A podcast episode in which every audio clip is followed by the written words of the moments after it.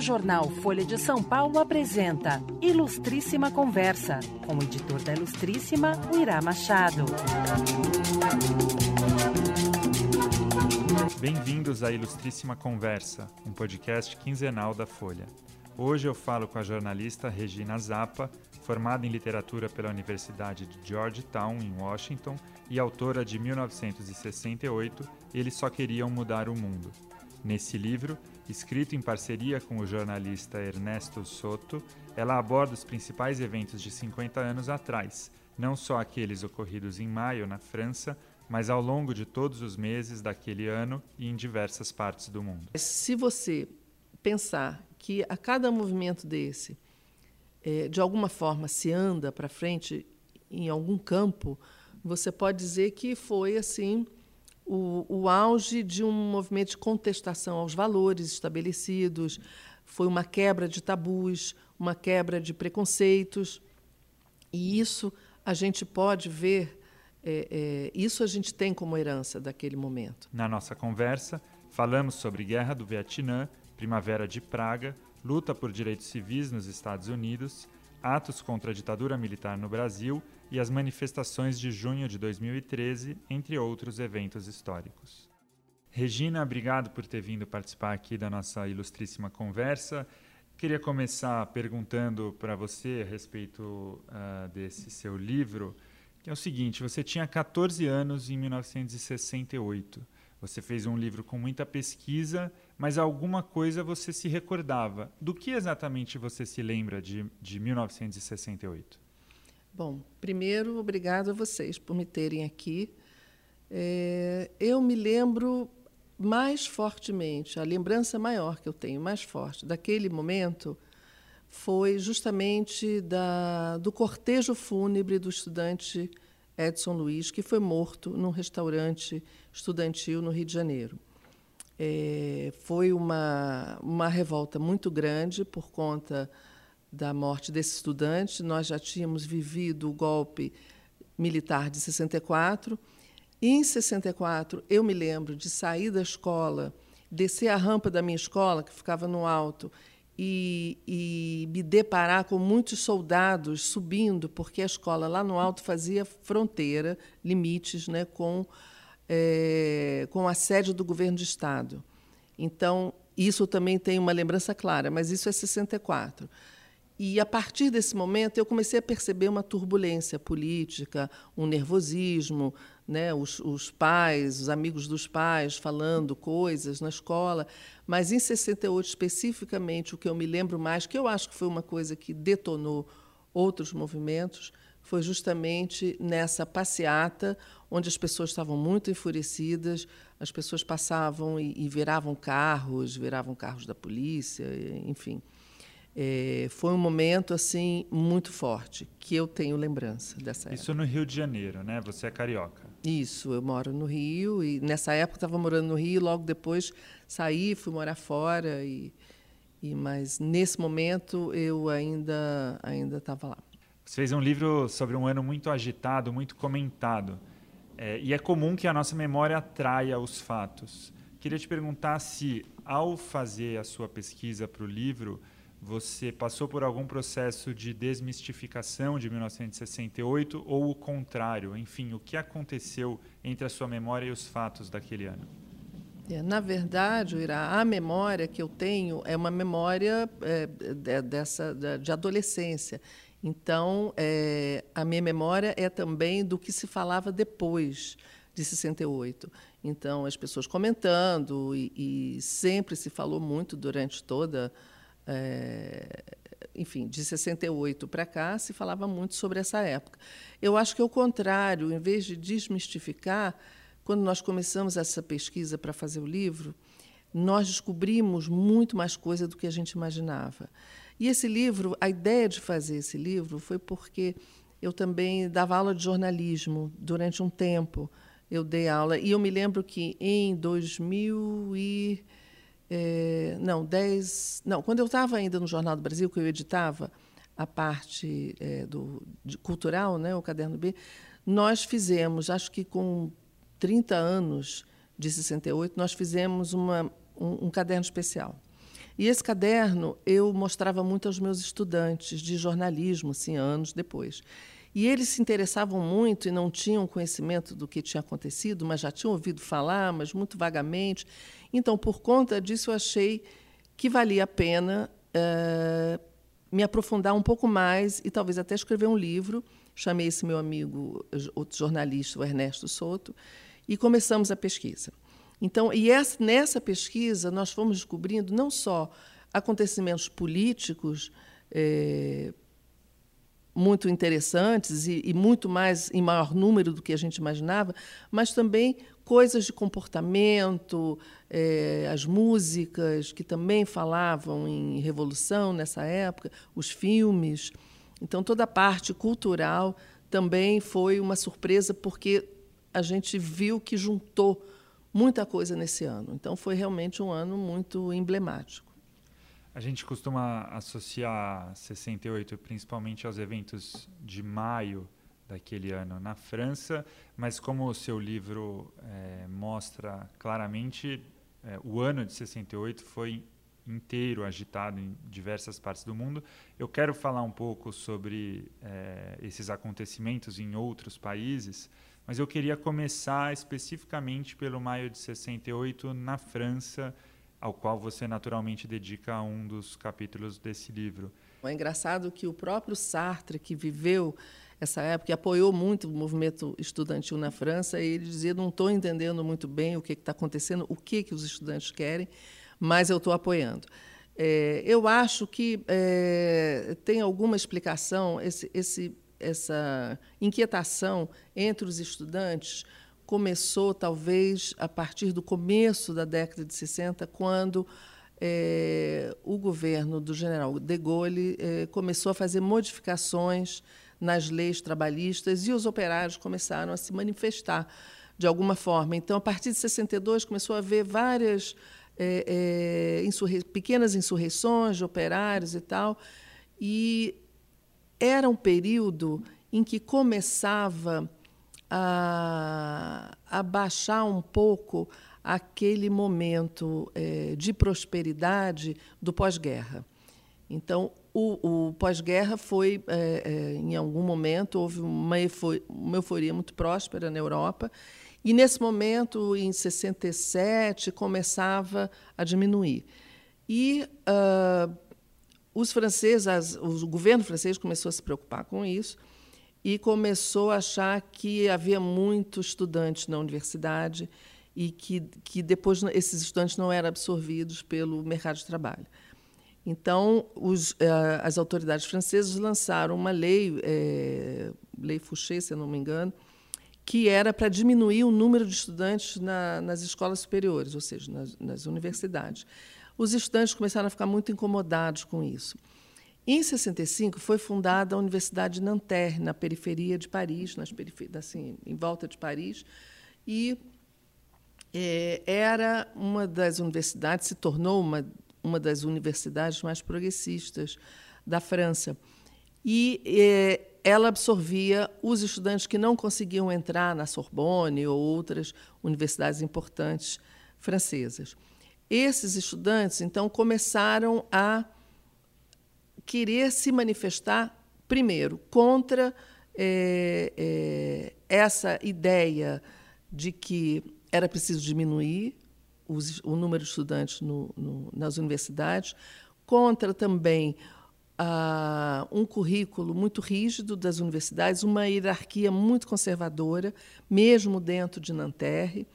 É, e uma faísca de todo esse movimento pode ter sido um momento que eu acho que foi em 67, quando alguns estudantes eh, franceses foram presos porque protestavam contra a guerra do Vietnã, que era um assunto naquele momento que envolvia o mundo inteiro, não apenas os Estados Unidos. Então, a partir daí, e com líderes como Daniel Combandi, é, que era alemão, mas é, estudava em Nanterre, os, os estudantes foram se organizando e foram começando os protestos até que eles, é, no começo de maio de 68, ocuparam a Universidade de Nanterre. A universidade foi fechada. Então, os, esses estudantes foram para Paris e ocuparam a Sorbonne.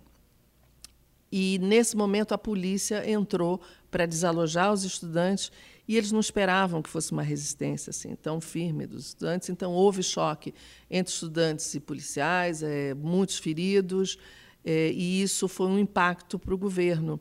A partir desse momento, então, com a ocupação de Sorbonne, da Sorbonne, é, começou a haver manifestações praticamente diárias, até que chegou a uma que se chamou a Noite das Barricadas, que foi muito violenta. É, muitos feridos. Uh, parece que em todo o movimento francês só uma pessoa morreu. Não foi nesse dia, foi em algum outro momento. É, mas então os estudantes iam para a rua e aí tinha os grafites. É, mas o próprio movimento, eu acho que tem um, tem um historiador, o Tony Jules, que chama é, esse movimento estudantil de, de uma rebeldia no momento de um mal-estar no momento de prosperidade. Então, o que, que acontece? Muita gente diz, ah, os estudantes estavam entediados. Na verdade, não era só isso. Claro que eles tinham coisas que eles queriam mudar, mas eles queriam mudar os costumes, eles queriam mudar as relações com os professores, as relações com os pais, é, porque o mundo caminhava para uma é, é, para um lugar e o comportamento não acompanhava, né? as relações, principalmente entre as gerações. Então havia é, esse desejo é, antiburguês, né, um desejo e, e um, uma busca da utopia.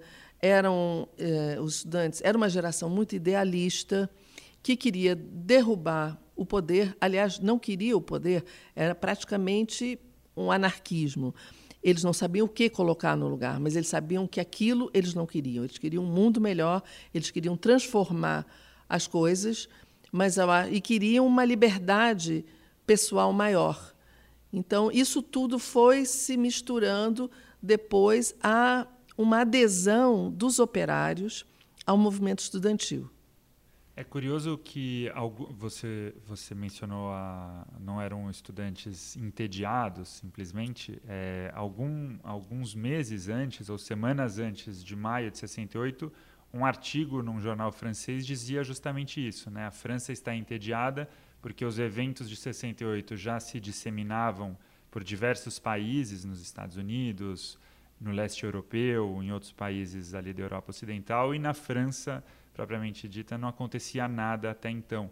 E teve um episódio que tinha tudo a ver com comportamento, que foi uma interpelação do Daniel Cohn-Bendit, a um ministro uh, francês em Nanterre, no qual ele cobrava a possibilidade de os alunos homens irem aos dormitórios das isso. mulheres, é isso? Isso. Essa também era uma reivindicação que pode parecer engraçada hoje em dia, mas é, é, era proibido. Né? As, as, mulheres não podiam visitar os homens, os dormitórios eram completamente separados, e isso fazia parte da reivindicação de para se quebrar a rigidez entre as relações. Era, era o, o, o mundo vinha assistindo à revolução sexual.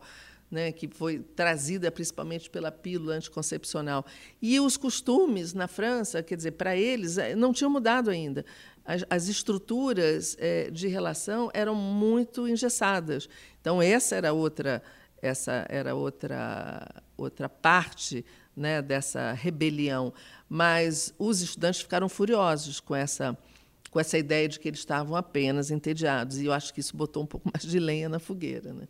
E você dizia que, no, a certa altura, os, os, movimentos estudantis se encontraram com os movimentos operários. Né? É, ali por volta, aliás, no dia 13 de maio, houve uma greve geral muito grande, que depois foi ainda aumentando, e isso, de fato, levou o governo a agir.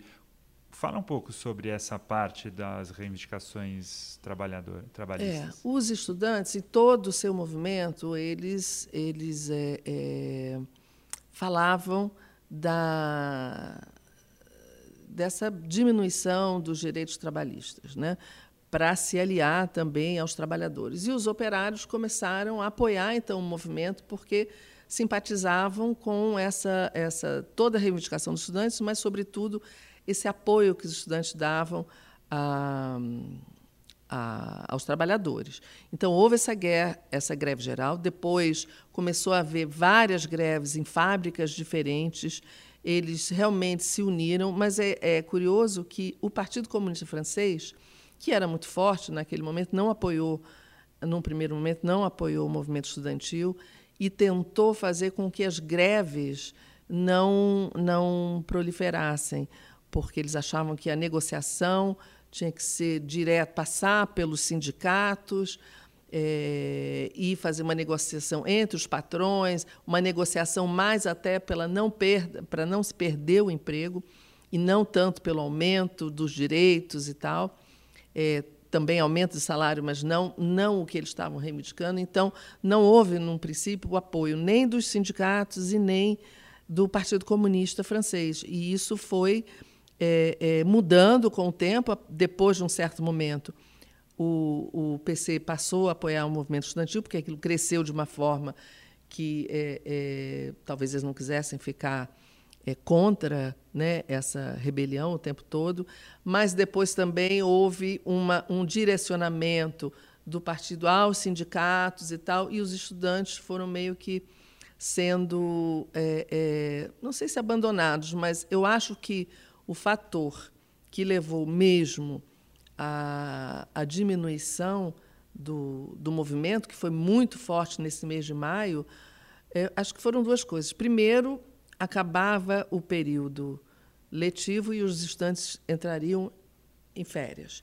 E depois houve uma enorme manifestação é, da classe média em apoio ao De Gaulle. O De Gaulle tinha, inclusive, em um determinado momento, ele saiu da França, foi para a Alemanha, porque ele imaginou que ia precisar reunir forças para combater o movimento, que o movimento já tinha perdido o controle, é, já era uma coisa que se alastrava há muito tempo. E, mas aí, na volta, ele não precisou é, trazer militares, mandar militares para as ruas e tal, porque houve essa grande, enorme manifestação no Champs-Élysées é, a favor do governo dele. E isso enfraqueceu muito o movimento dos estudantes, e aí foi, é, foi diminuindo o, o, né, a força. E, no fim das contas, era um movimento talvez não de esquerda tradicional, até por isso não tinha o apoio dos partidos comunistas, mas era um movimento de esquerda. E o De Gaulle ao final desse processo todo, ele, ele antecipou eleições e houve uma vitória dos partidos de direita, né? É, exatamente. É, claro que você tem que considerar que são que era um movimento de esquerda, né? Porque quando você pede a justiça social, a igualdade, é, os direitos civis, os direitos dos cidadãos, sempre é um movimento de esquerda. Mas, ao mesmo tempo, eles eram contra é, o status quo. E o status quo significava também é, os partidos estabelecidos, fossem eles de direita ou de esquerda. Por isso que era um pouco um movimento anárquico, sem uma, uma meta definida de tomada de poder, como é, muitos movimentos de esquerda ou até de direita são. Né?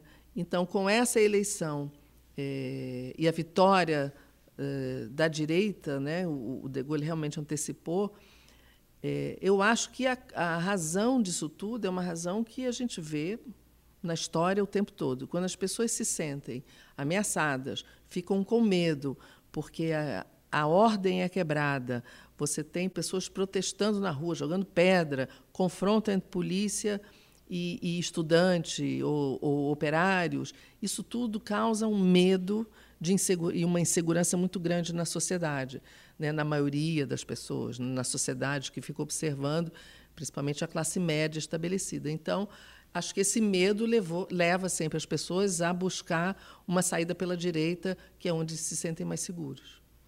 E naquele mês de maio, na França, foram centenas de milhares de pessoas nas ruas, em alguns momentos milhões de trabalhadores uh, de braços cruzados num episódio que durou basicamente naquele mês, é, é, que se esgotou basicamente naquele mês. Mas como a gente já comentou aqui, em outras partes do mundo foi um ano inteiro de agitação. Claro que em muitos, muitos casos é, eventos que já vinham se alongando desde anos anteriores, mas de qualquer maneira eles é, é, em 68 adquiriram é, pontos culminantes assim de transformação. É, então eu queria conversar com você agora um pouco sobre alguns desses outros episódios de 68. todos eles estão no seu livro ao longo dos meses daquele ano. Então, o primeiro que eu acho que é importante citar, inclusive como pano de fundo do próprio maio de 68, é a Guerra do Vietnã. É, a guerra continuava com força total, só que nesse princípio de 68, em janeiro, houve uma ofensiva vietnamita contra as forças americanas, é, em que é, os rebeldes vietnamitas, os, né, a resistência vietnamita, é, conseguiu ocupar 36 cidades que já estavam perdidas. Né? E conseguiram também ocupar a embaixada americana. Tem aquela foto famosa do embaixador e do, das pessoas da embaixada fugindo num helicóptero enquanto os guerrilheiros vietnamitas invadiam a embaixada. Isso foi uma vitória muito grande da oposição à ocupação americana, obviamente. Mas outra, eu acho que uma. E isso perturbava muito o mundo, sobre, sobretudo os jovens, os estudantes. E é, essa, essa questão da guerra ainda era muito recente na Europa. Né? Tinha acabado de, de acabar, né? anos antes, sei lá, 20 anos antes, a, a Segunda Guerra Mundial, que foi uma tragédia para né, teve ocupação de Paris, bombardeio de Londres, todos os países europeus sofreram com isso, então era uma coisa ainda muito recente. Talvez também houvesse uma, uma vontade de, de ser contra a guerra, né, de, de paz e tal. E nos Estados Unidos, é, além da convocação dos jovens para a guerra, quer dizer, todos poderiam ser convocados, e havia então um movimento naquela época de deserção, muitos fugiam para o Canadá para não irem para a guerra. Então havia uma revolta muito grande em relação à guerra. Mas também houve um fator muito interessante, importante, porque nesse momento ah, a, a mídia americana é, foi cobrir a guerra no Vietnã. E as cenas muito horríveis da guerra e, e, a gente sabe que muitos civis foram mortos, tinha bomba de napalm, foi uma guerra muito perversa.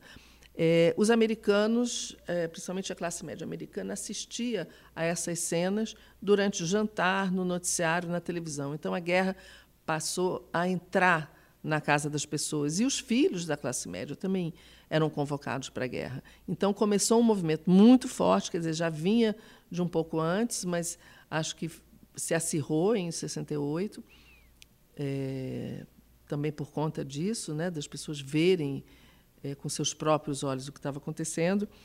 E, e aí o movimento ganhou muita força nos Estados Unidos, mas também no mundo inteiro.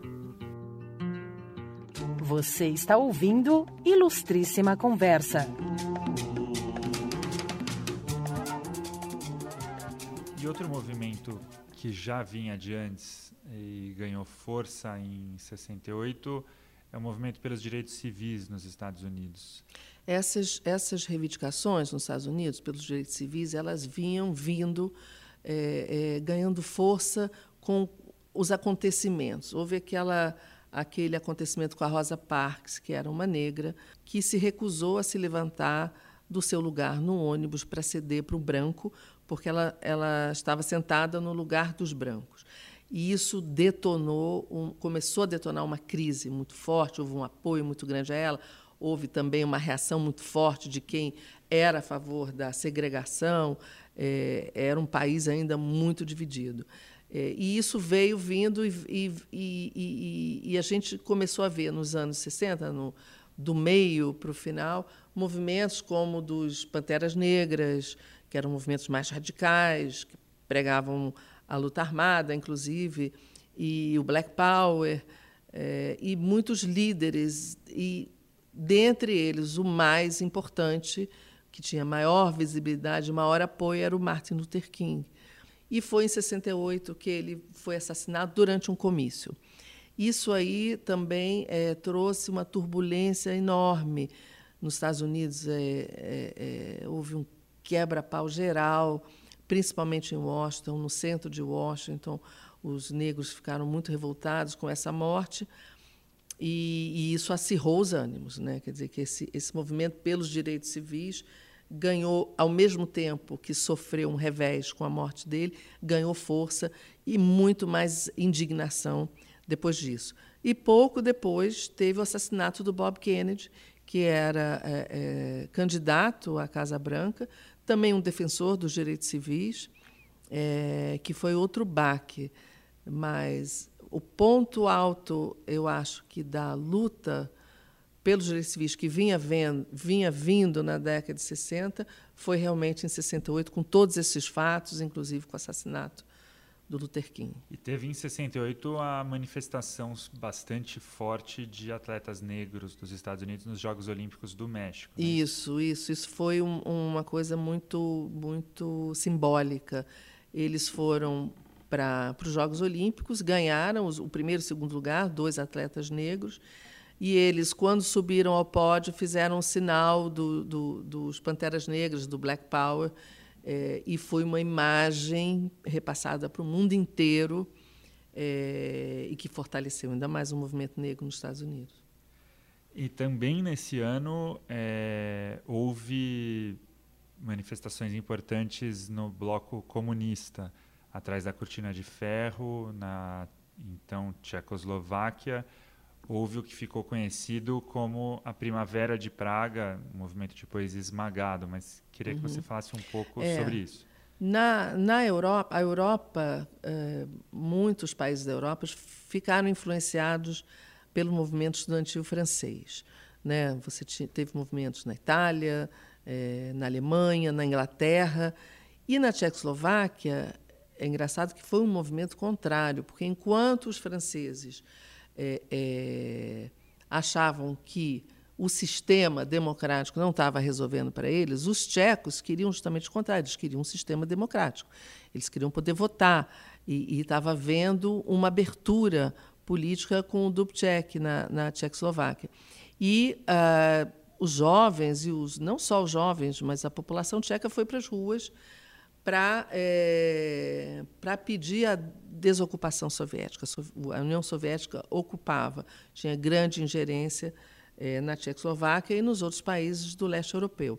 Mas essa, essa rebelião, essa revolta, houve na, na, na Tchecoslováquia, que foi conhecida como a Primavera de Praga, e que durou um tempo, mas depois os russos mandaram os tanques e o movimento foi esmagado naquele momento mas ele ressurgiu depois com a Revolução de Viludo, anos depois, é, quando finalmente eles conseguiram ah, é, se voltar para um, para um regime mais democrático. E, e, do bloco comunista também havia ali uma China em transformação? A China era. É, é o que acontecia na China era uma coisa muito fechada. Né? Você não tinha é, essa essa, as informações, né, como se tinha dos outros países em, em, em turbulência, né, nos outros países que eram conturbados. A China estava eh, vivendo a, a, Revolução Chinesa, com Mao Tse-tung, e, nesse momento, vivia a Revolução Cultural, que foi um fechamento, né, um, um, uma, um, como é que se diz, uma coisa mais radical, um momento mais radical da Revolução Chinesa chinesa, quando os jovens chineses, com seu livrinho vermelho na mão, é, passaram a serem os protagonistas mesmo da Revolução Chinesa, com poder. Então, eles é, se achava nesse momento que o intelectual, por exemplo, o próprio Deng Xiaoping, que depois foi é, o mentor da abertura chinesa para a economia e tal, nesse momento ele era um, considerado um intelectual e ele foi é, muito maltratado e foi é, tinha aquelas coisas da pessoa sair na rua com com chapéu de burro ou, ou professores que eram jogados da janela das universidades. E, e inclusive é, é, é um momento cultural difícil porque Os jovens foram para o Tibete, por exemplo, que era ocupado pela China, e destruíram muitos dos templos, porque eram é, considerados é, monumentos burgueses. Né? Então, é, eu acho que quando você, quando você tem os jovens, muitos jovens, com esse poder na mão, insuflados é, contra é, o capitalismo, a burguesia, até, a, até o conhecimento, né, é, torna-se muito perigoso. Esse, é, a Revolução Cultural durou uns 10 anos, mas em 68 foi, foi o auge dela. E uma outra revolução cultural, não a chinesa, é, aconteceu em, em, diversos países do mundo, acontecia aqui no Brasil também, acontecia nos Estados Unidos, acontecia na Europa. Muita coisa mudou naquele ano de 68, ou muitas mudanças se aprofundaram no cinema, na música, no teatro. Você fala um pouco é, é, disso no livro, cita letras de músicas, peças de teatro, o caso de Roda Viva, do Chico Buarque, dirigida por Zé Celso Martinez Correia, que foi é, é proibida de. Foi invadida. De, foi, foi, invadida pelo comando de caças comunistas, os atores apanharam, depois foi proibida de ser exibida aqui no Brasil. Enfim, foi um momento de muita turbulência cultural também. É, e quais são os seus destaques em relação a isso? Olha, em se tratando de, de outros países, é, eu acho que houve essa influência forte por exemplo, na música, né, do, do, dos estudantes rebeldes. Então, eh, você tinha música do, dos Rolling Stones e algumas outras que falavam da. Acho que os Rolling Stones tem Street Fighting Man, que é uma que fala da revolução, e tem outra. The Who. The My Who, Generation. My Generation. Quer dizer, era uma, um momento em que aquela geração de jovens era muito voltada para ela própria e falava muito de si própria como geração. Então, você citou aí My Generation, do The Who, e, e tinha, enfim, músicas que falavam é, da revolução, da, da, da, rebeldia, principalmente, e como essa geração queria tomar as coisas nas suas próprias mãos e quebrar com as tradições é, e avançar nos costumes mais liberais. É, então houve, é, é, acho que no mundo inteiro isso, nos Estados Unidos também. E no Brasil, o Brasil vivia um momento diferente, né?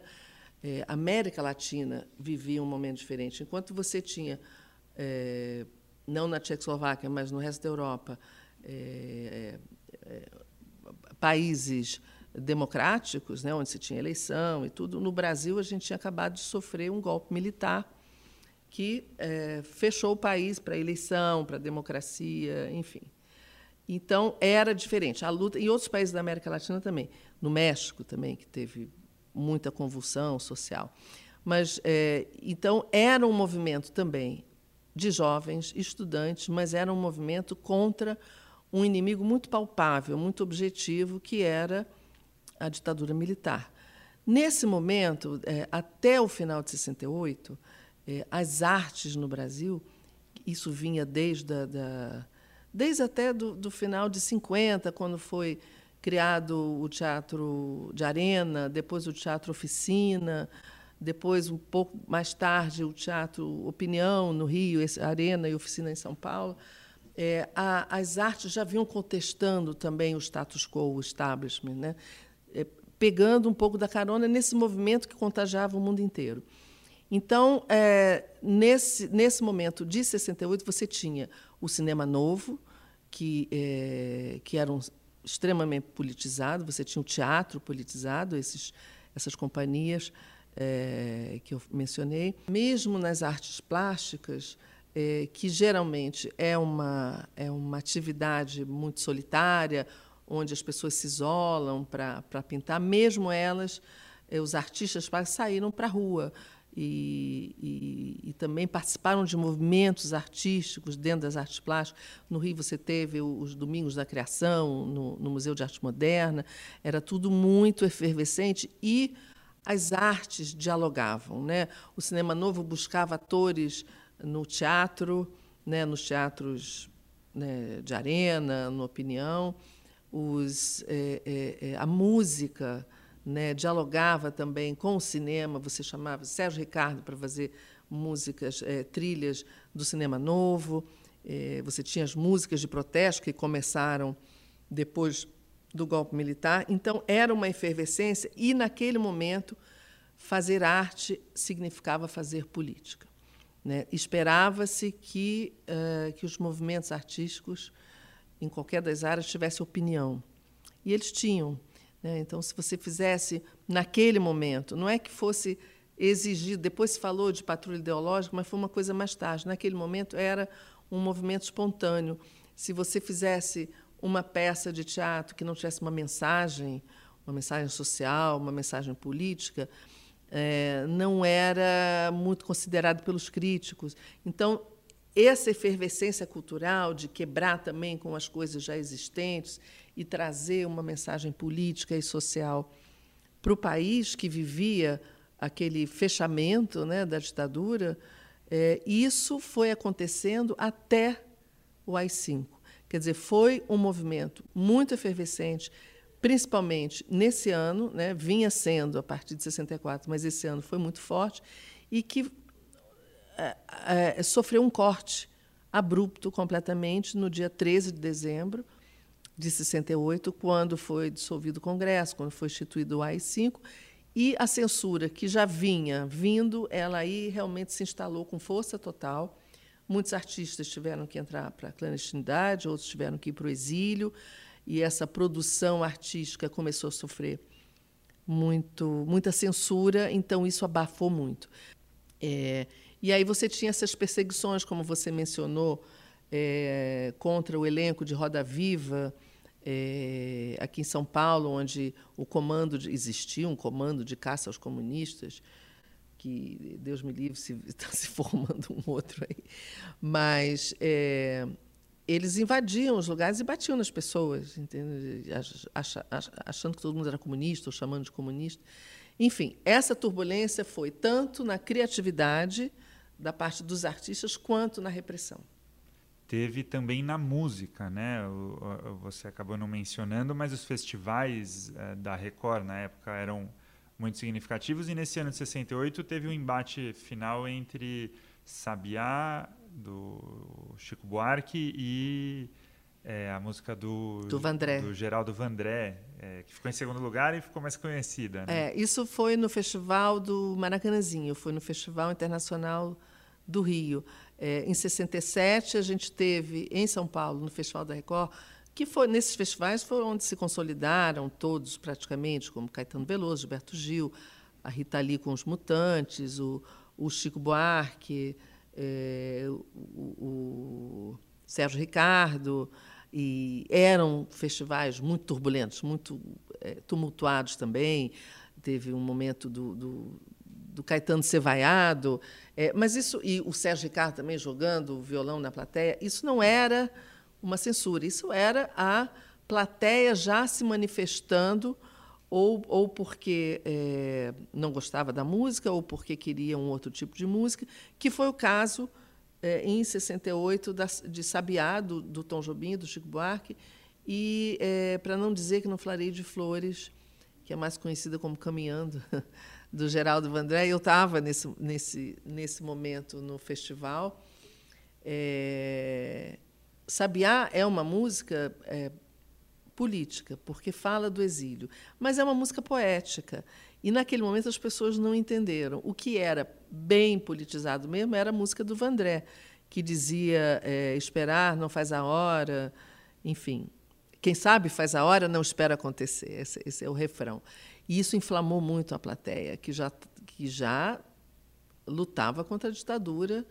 É, é, e ainda se podia ter um tipo de música desse num festival. Depois de dezembro, isso acabou. Mas até aquele momento, isso existia. E então aconteceu do, de Sabiá, que ganhou o primeiro lugar, que é uma música lindíssima, ser extremamente vaiada.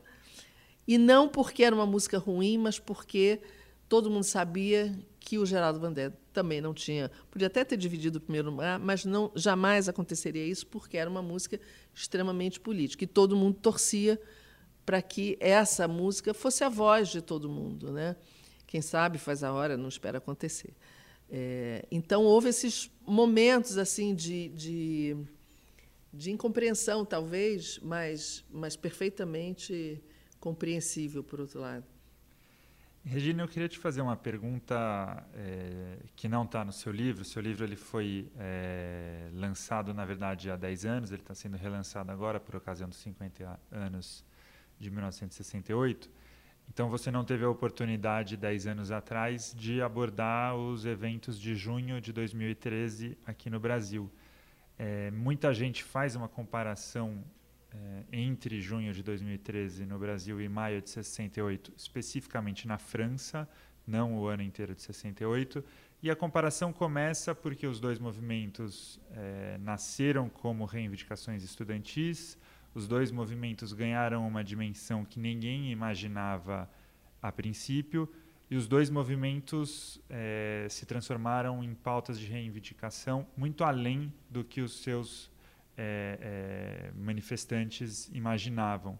É, eu, na minha opinião, eu acho que tem mais diferenças do que, do que, enfim, coisas iguais. Eu acho que uma, uma semelhança, talvez, com o maio de 68 na França, seja a, o fato de, naquele momento, você estar tá vivendo um tempo de estabilidade no Brasil, como, como tinha na França. A gente falou da, do mal-estar, da, da prosperidade. Né? Não, não digo tanto que aqui fosse prosperidade, mas era um momento é, de calma política, é, sem muitos, é, muitas, que, muitas questões, não, sem muita convulsão social.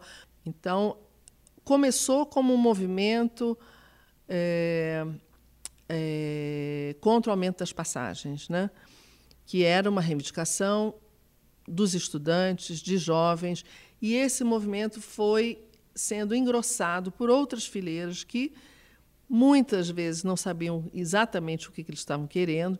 Muita gente dizia não queremos, é, é, somos contra tudo isso que está aí, mas ninguém sabia definir muito bem tudo isso que está aí.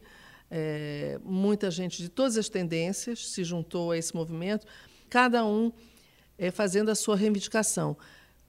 Na França, eu acho que existia uma coisa mais, uma, digamos, embora fosse um objetivo derrubar um poder sem saber que outro colocar, não acredito que aqui se falasse em derrubar o poder como poder, né? enquanto poder, como na França. Né? Você pode falar em derrubar governo e tal, mas na França era o poder, né? as estruturas do poder. É, e os, os, os, estudantes depois ganharam a adesão dos operários, dos trabalhadores. Isso não aconteceu aqui. Então, eu não sei se tem muitas semelhanças, talvez por serem, por ter sido começado por jovens, é, talvez pelos manifestantes quererem mudanças, né? Embora não soubesse exatamente o que. Na França também se queria derrubar um sistema, mas sem saber exatamente o que colocar no lugar. Então, tinha uma coisa muito utópica é, de um mundo sem, sem hierarquias. Né? Acho que esse, esse pensamento talvez tenha se concretizado depois no movimento hippie, pela paz e pela, por uma sociedade diferente. Então, não sei, eu acho é, que a gente ainda está devendo alguma explicação sobre esse movimento de 2013 no Brasil. E uma última questão é sobre o saldo de, desse ano, de 1968, ou maio de 68, para resumir assim aquele ano. É, no livro você menciona alguns historiadores, alguns pensadores e o, alguns líderes daquele movimento que têm um olhar crítico, cético com relação aos ao que eles alcançaram com relação às conquistas. É, acham que, do ponto de vista político, é, não deu em nada, do ponto de vista econômico, conseguiram muito pouco. Mas a conclusão de vocês no livro, ela é, engata ou é, muda a perspectiva para a questão cultural, comportamental, dos costumes, e aí vocês parecem uh, indicar um saldo muito mais positivo, ou de qualquer maneira, uma transformação muito mais profunda do que houve nas outras esferas políticas e econômicas. É isso mesmo? A, a sua visão de 68 ela é, é, é, é, é uma perspectiva positiva, otimista? Olha, não sei, eu acho que tem duas vertentes aí. Se você olhar para o que aconteceu em 68, com esse olhar da, da mudança estrutural, política e econômica dos países, que era o que se queria, mas se ao mesmo tempo você pensar que nenhum desses movimentos foi uma revolução, foram movimentos de contestação, foram movimentos de, de rebeldia. É, se você pensar por esse lado, realmente nada aconteceu. Nada naquele momento mudou. No Brasil, você teve um, um acirramento do, do, regime militar, né? um, um fechamento, você teve o AI-5 no final do ano, que foi muito pior do que vinha sendo, né? por conta desses da, da luta armada, da contestação ao regime e tal. Na França, você teve uma, um fortalecimento da direita né? e, dos, é, é, e da autoridade estabelecida. E na Tchecoslováquia, você teve os tanques soviéticos esmagando o movimento. Nos Estados Unidos, você teve dois assassinatos. Se você olhar desse ponto de vista, o que aconteceu no, neste ano, no final do ano, não foi positivo. Mas, se você pensar que a cada movimento desse, é, de alguma forma, se anda para frente em algum campo, você pode dizer que foi assim o, o auge de um movimento de contestação aos valores estabelecidos, foi uma quebra de tabus, uma quebra de preconceitos. E isso a gente pode ver, é, é, isso a gente tem como herança daquele momento. Né? A, a herança dos, dos, nos costumes, nos costumes e num, num pensamento social, porque se você pensa que, é, se você imaginar que né, o feminismo ganhou força naquele momento, é, outros é, é, movimentos sociais vieram ganhando força desde então. Essa quebra do tabu, essa quebra de um comportamento conservador e rígido, embora a política conservadora não tenha sido quebrada, isso você pode olhar como uma coisa é, é, muito positiva. E tem uma lição, eu acho, de 68, que talvez até, por exemplo, na França, não tem esse movimento não tenha, digamos, entre aspas, não tenha ganho, né? não tenha obtido ganhos verdadeiros e concretos e positivos, é, era também um movimento que nasceu de, de uma reivindicação de quebra de valores. Né? E isso eu acho que aconteceu. Isso hoje a gente vê nos movimentos é, LGTB, a gente vê nos movimentos contra o racismo, embora também você veja na, na, na, na Europa um, um, um, uma volta, um retrocesso também à, à, à xenofobia, aos movimentos racistas, por conta também do medo né, da invasão de refugiados e tal. Eu acho que, no ponto, do ponto de vista libertário, das liberdades individuais, é, da quebra de preconceitos, de tabus, a gente lucrou e a gente aprendeu com 68. Acho que a gente tem uma herança. E outra coisa que eu acho, e essa herança ela vinha vindo, mas uma, acho que uma outra lição de 68 é que quando a gente pensa que a gente quebrou o tabu, que a gente conseguiu um avanço é, nos direitos da mulher, nos direitos civis, nos direitos do cidadão, a gente acho que está vendo agora que pode haver um retrocesso que só porque você acha que conquistou um patamar de direitos, que aquilo está é, é, aquilo é definitivo, permanente. A gente está vendo agora que não é. A gente está vendo um retrocesso a movimentos muito obscurantistas né, e conservadores. Então, acho que outra, outra lição de 68 pode ser que é, o não conformismo talvez tenha que ser um movimento presente o tempo todo e o desejo de mudar o mundo, porque o mundo nunca vai ser o ideal. Então, acho que tem que estar ali presente nas mentes dos jovens e de, de todas as gerações o tempo todo. Obrigado, Regina. Foi um prazer conversar com você. Obrigada a vocês e a você, Irá. O jornal Folha de São Paulo apresentou Ilustríssima Conversa, com o editor da Ilustríssima, o Irá Machado.